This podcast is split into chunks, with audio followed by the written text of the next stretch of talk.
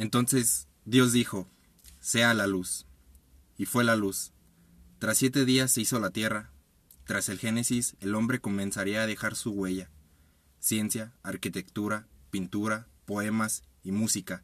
Sí, esas frecuencias que más de una vez nos han dado significado. Esas frecuencias que se encuentran en orden y desorden a la vez. Pero había algo, faltaba algo que solo el tronco hueco de un árbol nos podía explicar. Ese ritmo, ese golpe seco que solo podemos descifrar con el movimiento de nuestras caderas. Esa cosa incomprensible que los jamaicanos nos ayudaron a desmenuzar. Este ritmo, que gracias al mestizaje solo los latinos podemos comprender, y más que eso, se transmite en nuestro cuerpo como por una especie de magia que nos domina y nos cautiva. Entonces, Dios dijo, sea el perreo, y fue el reggaetón. Hoy, además de agradecerle a Dios que nos dio el privilegio de crearnos con el reggae y el reggaetón en la sangre, hoy platicaremos de una manera superficial sobre el reggaetón. Mi nombre es Corleone. Y yo soy Diógenes. Y hoy vamos a hablar de este tema de trascendencia cultural como lo es el reggaetón. Así que, pues yo creo que para empezar, ¿qué opinas del reggaetón, Diógenes? Pues yo te voy a ser muy sincero, yo crecí con él. Yo nací en el 2001 y desde entonces ya ya el reggaetón ya estaba establecido como un movimiento de contracultura, no era lo que es hoy, hoy ya es el movimiento pop, el movimiento que domina. Por excelencia, claro. Sí, pero he ahí el problema.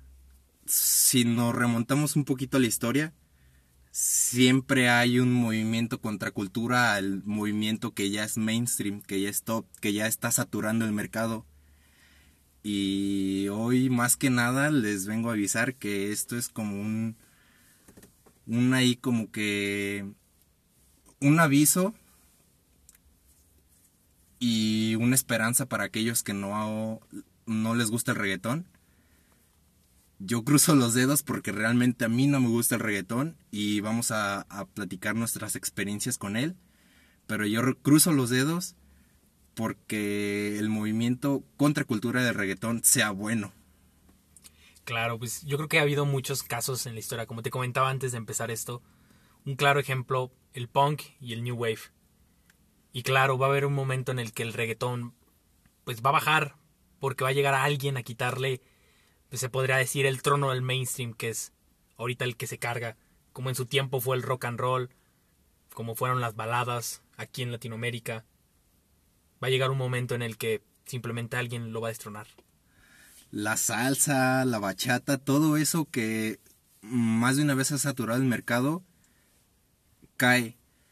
Pero, pues realmente, yo como te digo, yo cruzo los dedos porque sea un, un movimiento que sea de a mi agrado, no sé, pues yo, yo soy muy fan del rock y yo espero que sea rock, pero ah, las, las disqueras, todo este cosa musical, industria, es muy difícil que hoy en día aparezca un movimiento contra cultura, pero tiene que suceder porque la música así es como nos ha enseñado que evoluciona, así es que te das cuenta.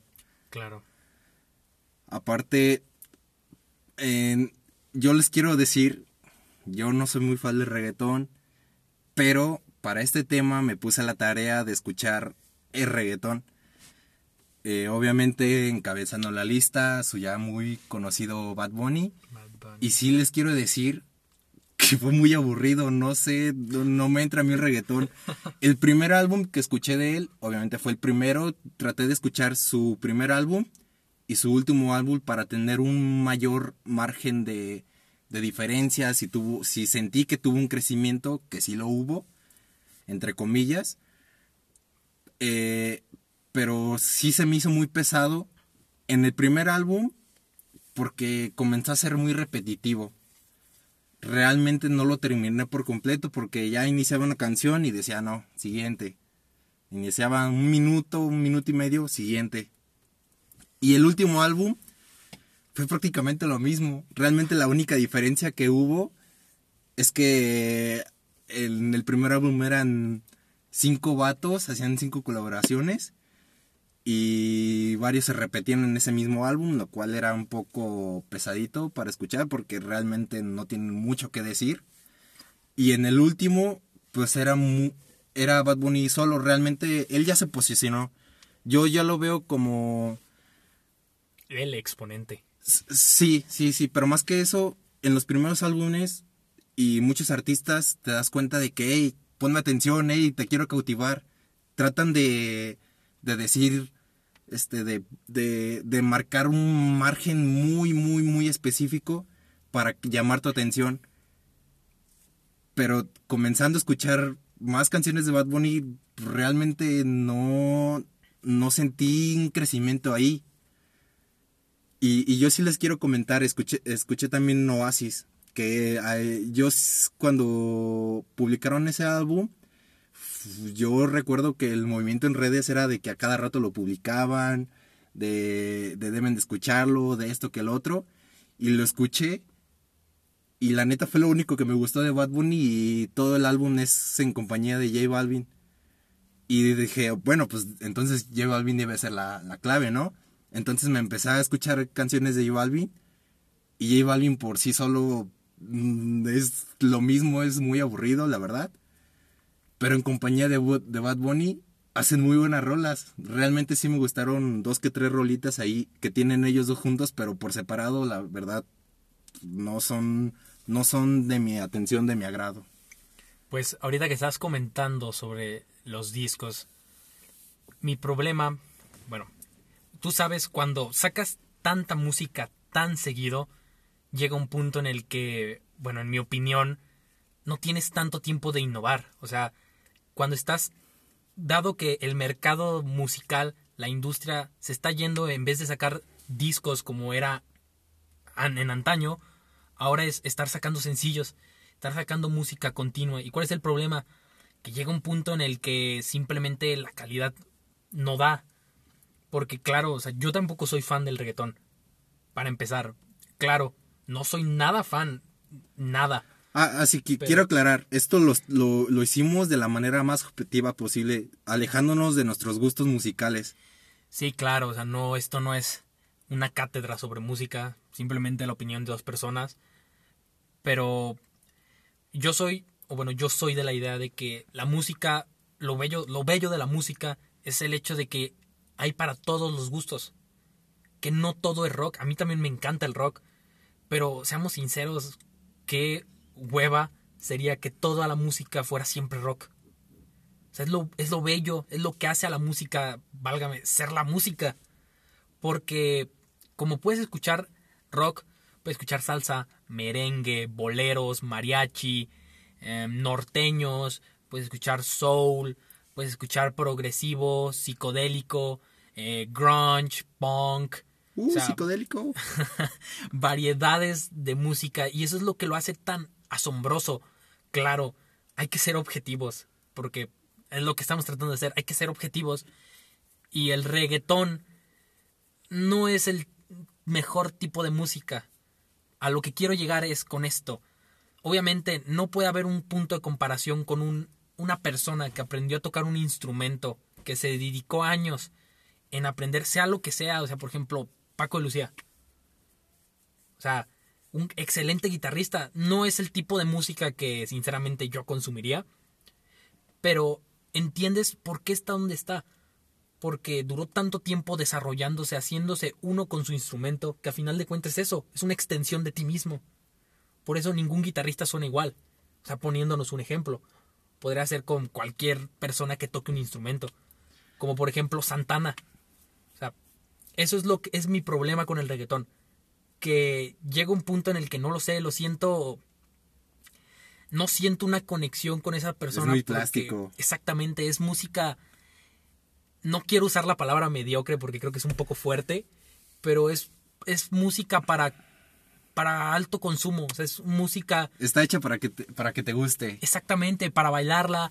Y digo, y está muy bien, es su objetivo y no tiene nada de malo pero sinceramente a mí no me transmite nada. O sea, yo entiendo que estás en la fiesta y obviamente le van a poner a Bad Bunny, a J Balvin, a Ozuna, a cualquiera de esos personajes Y claro que es un ritmo contagioso. Ese es el, ese es el sentido de esa música. Que sea un ritmo contagioso, que se ponga a bailar. Por eso es de tanto consumo. Porque es lo que reina en los antros, es lo que reina en las fiestas. La música de, de esa gente, de, de, esa gente, exacto. Y, y ahorita que mencionas, eh, lo de las fiestas es muy importante. Sí, está dominando esto porque es lo que se escucha en antros y antes lo que se escuchaba en discotecas, lo llamaban nuestros padres, pues era pop o vanilla ice, lo que sea. A lo que voy con esto es yo, por ejemplo, yo escuché estos, estos sencillos y álbumes que escuché, los escuché en la mañana. Y estoy en fuera de contexto, o sea, yo no veo un por qué escuchar un reggaetón a las 10 de la mañana mientras haces tu tarea. No me alegra, no me hace ganas de bailar, estoy recién despierto, tengo que estudiar, tengo que hacer cosas. No, el reggaetón no me mueve, no, no me causa nada. Si voy a una fiesta y escucho reggaetón, estoy en su ambiente, el reggaetón está hecho para ser bailado. He ahí la introducción es esa parte, esos bajos, esos, esos, esos ritmos, sí nos cautivan. Yo realmente, el único real reggaetón al que le tengo respeto es el que hizo Calle 13. Atrévete es, yo creo que mi canción, mi canción favorita de reggaetón. sin pedos, sin pedos, está muy chida la neta. Pero fuera de ahí no, no me veo escuchando un Bad Bunny yendo al trabajo, donde cuando necesito energía, no realmente no, no lo hago. Eh, el problema para mí en el reggaetón radica en que está siendo objeto de, de separarnos. Están los que no les gusta el reggaetón y a los que sí el problema es que los que sí les gusta son muchos y te comen, o sea, no, no, puedes, no puedes criticar el reggaetón siendo músico o no siendo músico porque pues yo sé y yo he visto más de un músico criticando reggaetón y obviamente pues, su crítica se basa mucho en, sus letras, que sus letras a mí en lo personal tampoco me, me transmiten nada. Ahorita llegamos a ese punto tiene tela de donde cortarse. Sí, a mí ese tema también me causa ahí un, un, poco de conflicto y espero y lo toquemos pronto. Pero no, no me siento en, en, contacto con el reggaetón y así como tú lo mencionas es muy plástico. Yo con el reggaetón eh, no siento conexión con el, el, artista. Por ejemplo, ahorita que mencionabas a, a, a un, a un máster en su instrumento, a una persona que toca la batería desde los cuatro años, crece con la batería como si fuera un brazo, una pierna, y no lo puedes quitar de ahí, es lo que sabe hacer, es lo que hace, y no puede hacer nada más. O sí. He ahí la diferencia en un artista. Yo realmente veo a, a los reggaetoneros, que realmente ya es más trap que nada. Yo veo a los reggaetoneros como que, hey, ten esta letra o modifica la letra porque algunos tienen, yo me imagino que tienen ese talento entre comillas. Pero ya solo los veo como intérpretes, ya no están ahí en el, en el proceso de musical de hacer la pista, de, de hacer la letra, de las fotos, de la distribución, ya no hay artistas como tal. Para mí un artista es aquel en el que lanza su contenido y ni siquiera está conforme con él porque sabe que puede mejorarlo una y otra vez y otra vez y otra vez. Y, muchos artistas, no sé si ellos mismos se hagan, se hagan descrito como artistas, pero ellos mismos te das cuenta que no están ni siquiera conformes con su, con su trabajo porque quieren perfeccionarlo siempre, siempre, siempre. Y es ahí el, el tema de como cada semana en su agenda aparece, hoy tienes que subir una canción, no hay margen para mejorarla. No hay, y a la siguiente semana ya tienes que estar pensando en la otra, y las fotos, y los videos, ya no es un artista, ya no es, ya es, yo lo siento un producto, por eso lo siento muy plástico. Y, y estas letras, por ejemplo, les digo, yo me, me aburría porque era repetitivo, las letras eran, me decían lo mismo, pero cambiando las palabras, cambiando la posición de las mismas. Era la misma gata pero revolcada. Y se me hacía aburrido, la, realmente la adelantaba y escuchaba lo mismo y la tenía que cambiar la canción. Y se me hizo pesado escucharlo realmente. Y traté de, en serio, yo ya que ya les confesé, les confesé que, que me gusta el, el rock, yo traté de ser lo más objetivo con el reggaetón. Pero no se puede cuando es lo mismo, lo mismo, son 20 canciones de lo mismo, y luego son 20 canciones de lo mismo, y luego son 8 canciones de lo mismo, no se puede. Pues mira, ahorita que estás hablando de las letras, creo que es conveniente tocar un punto que yo veo que se le achaca mucho al reggaetón, que es la hipersexualización que tienen las letras o la misoginia que se maneja en las letras del reggaetón. Te voy a dar mi opinión. Claro que creo que no. Yo creo el sexo, el sexo es desgraciadamente a veces parece un tabú cuando es algo de lo más normal y no tiene nada de extraordinario. Ahora, ¿cuál es el problema? A final de cuentas, la música es arte, es una forma de, de demostrar, de proyectar. Y yo siento que diciéndolo con palabras tan, ¿cómo lo puedo decir? Explícitas. No, tal vez explícitas, pero tan comunes, tan corrientes. Siento que pierdes, o sea, no tiene nada de malo. no pierdes nada de malo. No, o sea, no tiene nada de malo que hables de sexo. Hay mil y un canciones y no es algo que solo haga el reggaetón. No tiene nada de malo hablar de sexo. El problema o lo que a mí me pierde es la forma en que lo dices. A mí no me mueve que digas eh, tetas culo, ¿sabes? O sea, no se me viene una canción en mente. Pero el 99% de eso habla de. Habla de, de, una mujer con tetas culo y que se mueve bien rico. Es lo único que dicen las canciones de reggaetón. O eso, o que son unos chingones en la vida, que tienen todo. Pero bueno, no estamos hablando de ese tema, estamos hablando de la sexualización. Y.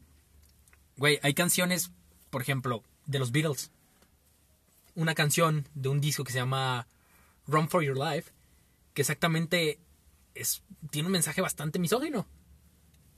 Que claro, o sea, no estoy justificándolo. Particularmente no me agrada mucho esa canción. Pero, o sea, es algo que se presenta en muchos estilos. Y no tendría nada de malo que hablen del sexo, solo de yo creo que hay formas más artísticas de decirlo.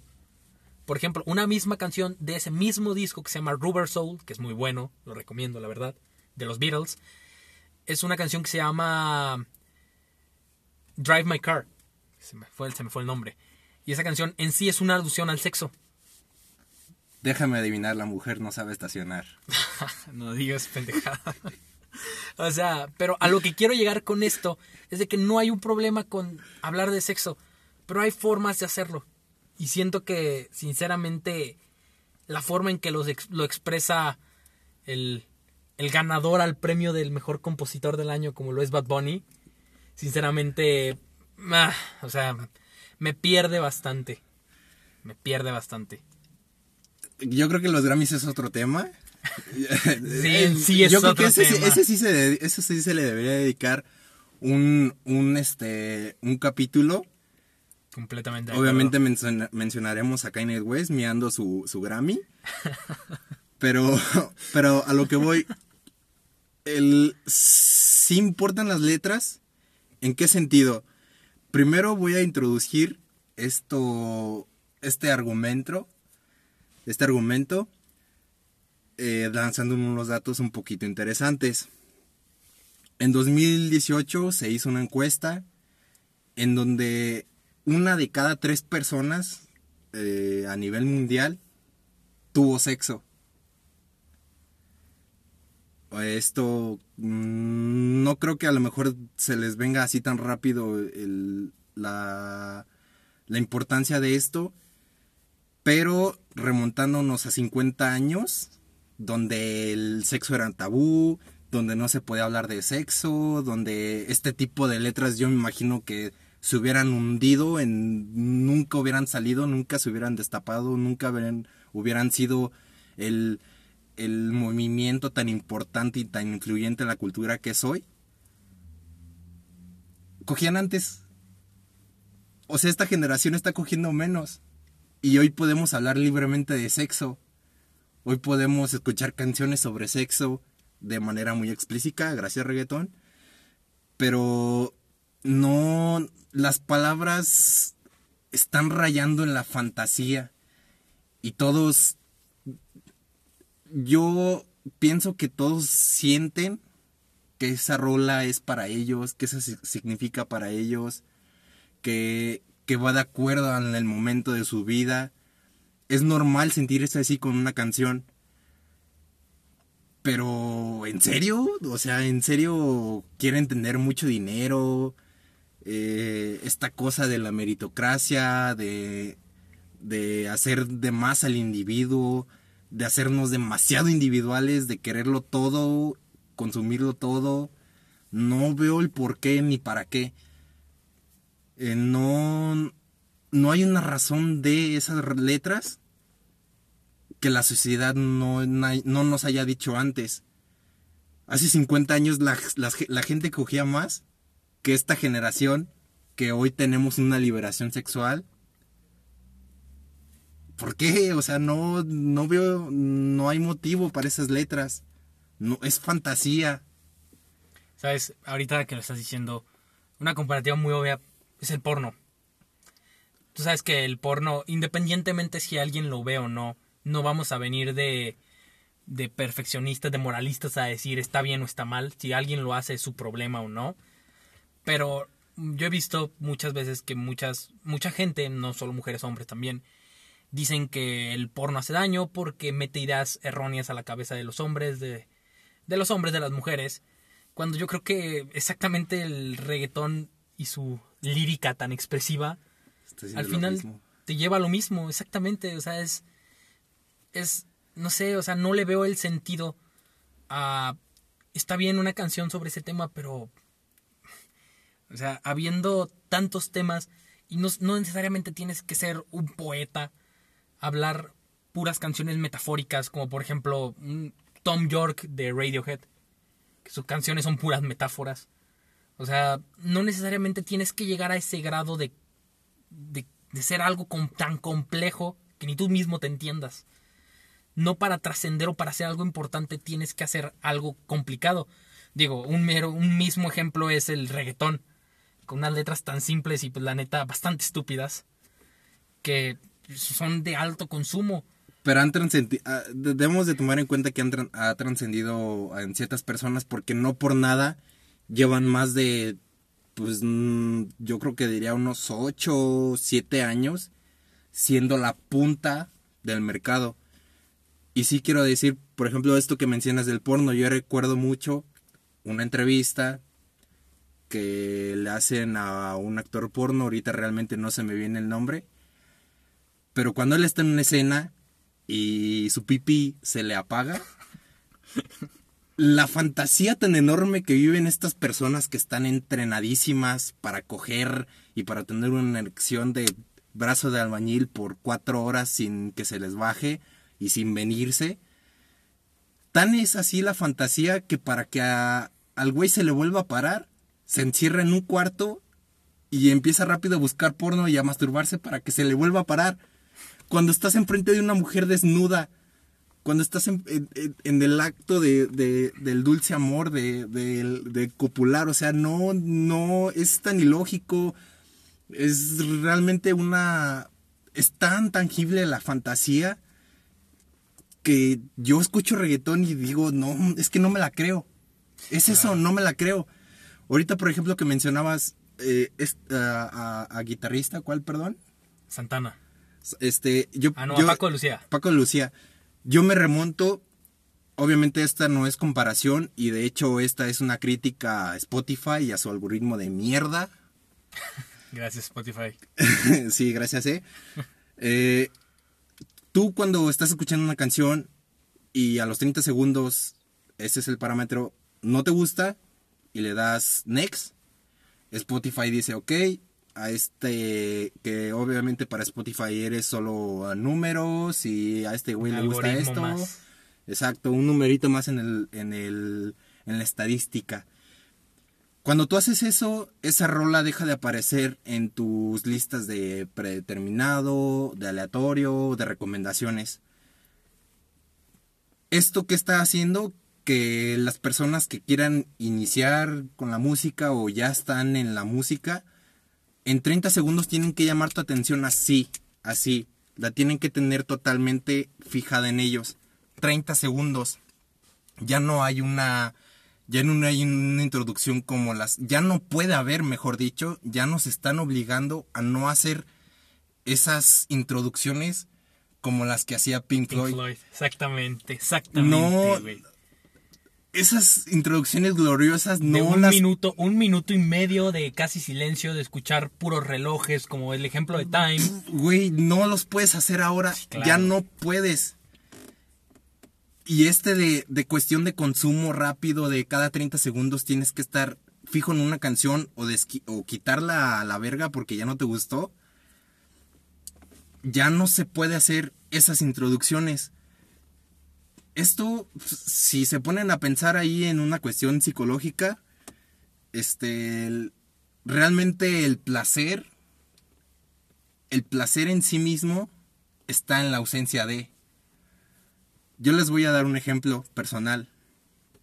Desde cuando tenía que 12 años, más o menos, cada domingo, como por un año entero, cada domingo, cada domingo, íbamos a unas gorditas. Estaban, son, esas son las mejores gorditas que he probado aquí en Irapuato. Saludos, Anita. ojalá, ojalá y seas patrocinadora.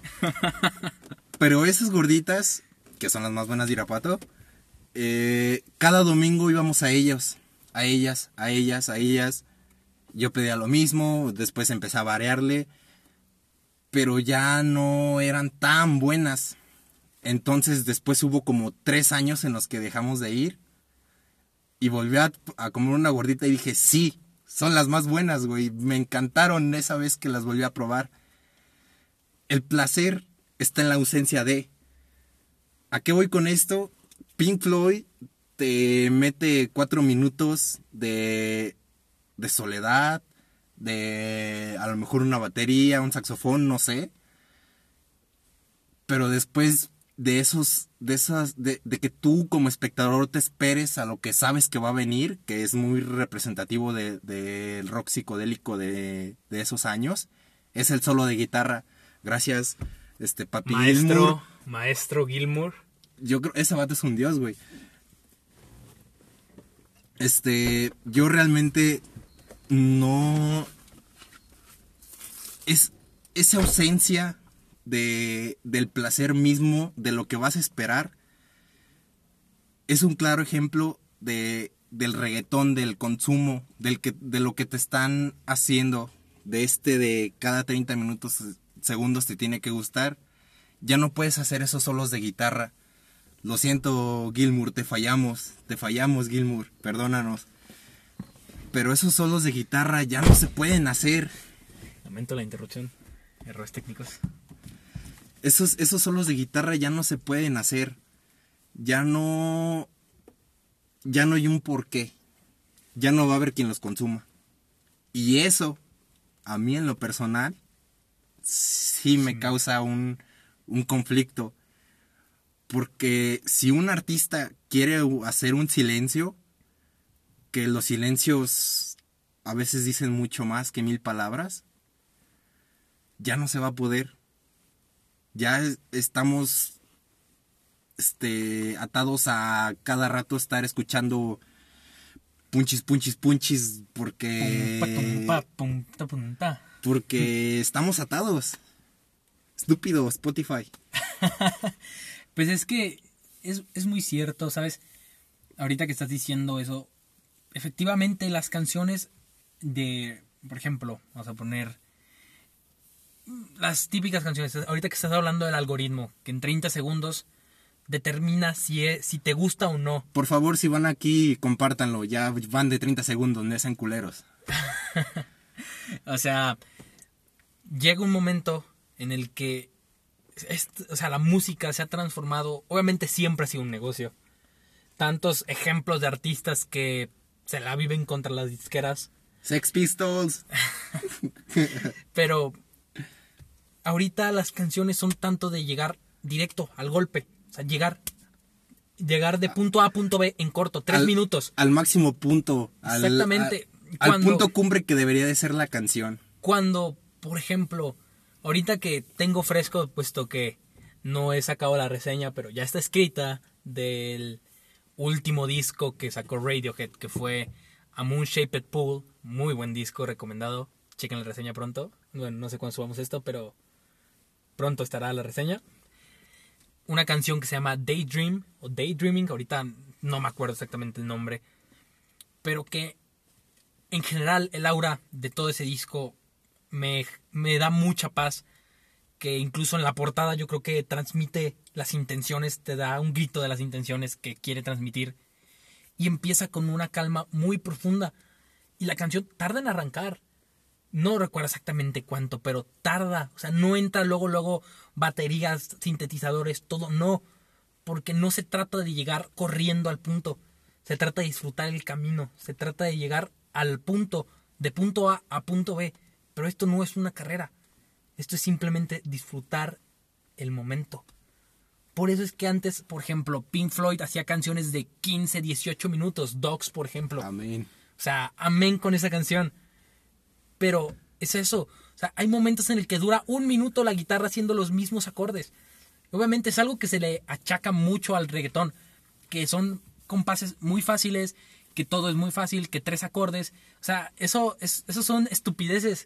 O sea, ¿cuántas bandas no usan los mismos acordes? La misma vuelta de acordes.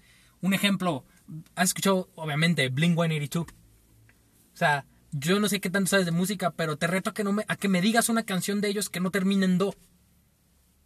O sea, la mayoría de sus canciones repiten los mismos acordes, güey. No es, no es, el problema no es el qué tan repetitivos sean los acordes.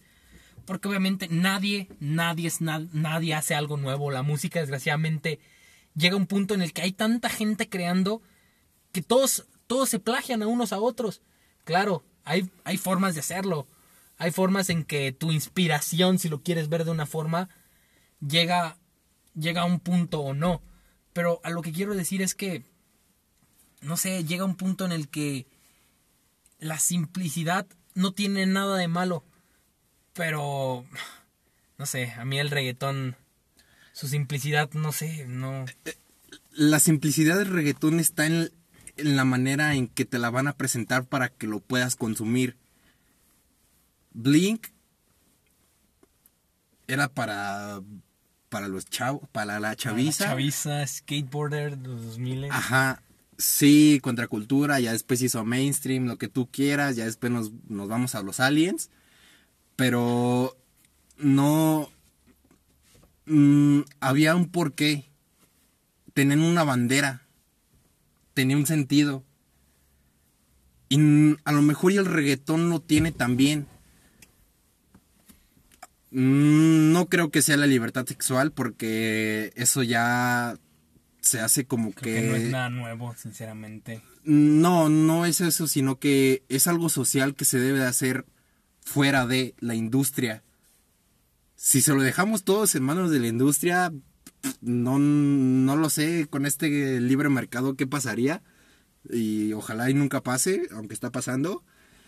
Pero este no, no hay por qué dejarle a las manos a una industria esto, este movimiento. Y ya, ya toda la gente puede hablar más libremente de sexo, mm, ya no es tan tabú como lo era antes, pero hay algo ahí relacionado con la con lo porno, con lo explícito, que nos hace tapón, que nos hace vivir en la fantasía, que nos, hace, que nos hace tener la, la, la ausencia del llegar al placer ya no yo no nunca descifré descifré el porqué del reggaetón y no creo descifrarlo No, sinceramente no. Y digo, está muy bien. A, a final de cuentas, vuelvo a lo que dije casi al principio. Eso es lo bello de la música, que hay para todo tipo de gente. Pero yo sé que cada quien tiene su opinión y es completamente válida. Yo no, no venimos aquí a demeritar a nadie. Estamos dando, pues yo creo que nuestra opinión, como todos tienen una. Pero, o sea, el reggaetón, sinceramente, como producto es excelente. Eso creo que estamos de Ah, acuerdo. güey, venden demasiado Como bien. sus números, sus sí. números la aclaran, güey. Venden Claro. demasiado bien. como producto, venga, te lo compro totalmente y no vamos a decir nosotros de, ay, no, no, pues claro que es un éxito. Para lo que se hizo esa música o para lo que genera, está bien, ese es su punto, es a lo que quiere llegar. Pero vamos a, vamos a pensar algo. Claro que la gente que lo escucha ahorita, que son fans del reggaetón, todo el día Bad Bunny, todo el día esos artistas, obviamente crecerán y seguirán escuchando esa música. Pero ahí va. ¿Hasta qué punto van a trascender ese tipo de música? ¿Hasta qué momento? Te voy a poner un ejemplo. Eh, estamos hablando. David Gilmour. O sea, ¿Por qué seguimos escuchando composiciones de él que ya van más de 50 años? Claro, o sea, es por esa comple dejando tú que para empezar el señor, el maestro, es un maestro, válgame la redundancia, Don Gilmour. señor Gilmour para ti. O sea, duró cuántos años perfeccionándose. ¿Cuántos años duró? Por ejemplo, la banda, en muchas opiniones, y yo creo que yo me encuentro de, de- en ese estrato de gente que opina eso, la, no tal vez, no la mejor, pero la banda más importante de la historia, los Beatles. O la Que- que más ha trascendido. Porque es todo un fenómeno los Beatles, dan para mucho que hablar, pero... Ya llegaremos, ya llegaremos. Ya llegará el momento de hablar de ellos a detalle. Lo que me fascina de ellos es que eran, claro, sus primeros discos, te lo digo como fan de los Beatles, no son los mejores, sinceramente eran los más mainstreams, eran los más... Ah, eran Ah. super pop de los niños. Sí, sí, sí, claro, o sea, eran... No son lo mejor que hicieron. No son malas, no son malos porque obviamente tenían talento. Eso no se le va a negar a nadie. Los cuatro tenían talento. Sí, como no dice Dingo. Pero, o sea, llegan, o sea, ya tienen, lo, tenían lo que había que tener. Es lo mágico de los Beatles. Eran cuatro, cuatro adolescentes de Liverpool que se juntaron a tocar. Cuatro adolescentes que invirtieron su tiempo en Ringo, la batería, George la guitarra, Lennon cantar, la guitarra y Paul el bajo y cantar. Eran Pero- cuatro personas y eso es lo que los hace tan asombrosos. Eran cuatro simples personas que se dieron el tiempo para aprender, que transmitían su música y mira dónde llegaron, o sea, Eso, eso, transmitir la música. Hacerse. No sé si en algún momento John Lennon dijo: Me voy a hacer una persona hiperfamosa, millonaria y lo que tú quieras. sus polémicas palabras que eran más famosas que Jesucristo. O sea, güey, no, no sé si eso lo, lo llegaron a pensar en, en algún momento en sus presentaciones en Liverpool. Pero, güey, en el reggaetón ahí te lo dicen explícitamente. ¿Qué quieren? Quiero dinero y culos. Quiero dinero y culos, güey. Chinga de morras, chinga de cola, chinga de morras. Güey, o sea, no, no, este, no hay el sentido de, de, de transmitir algo trascendente para el individuo y no, no, no digo que, que sí, Pink Floyd, que a lo mejor y está sobrevalorado, trágame tierra, nada, que me, que me parte un rayo, No, hombre. toco madera, no sé, este, son más trascendentes porque son personales. Claro.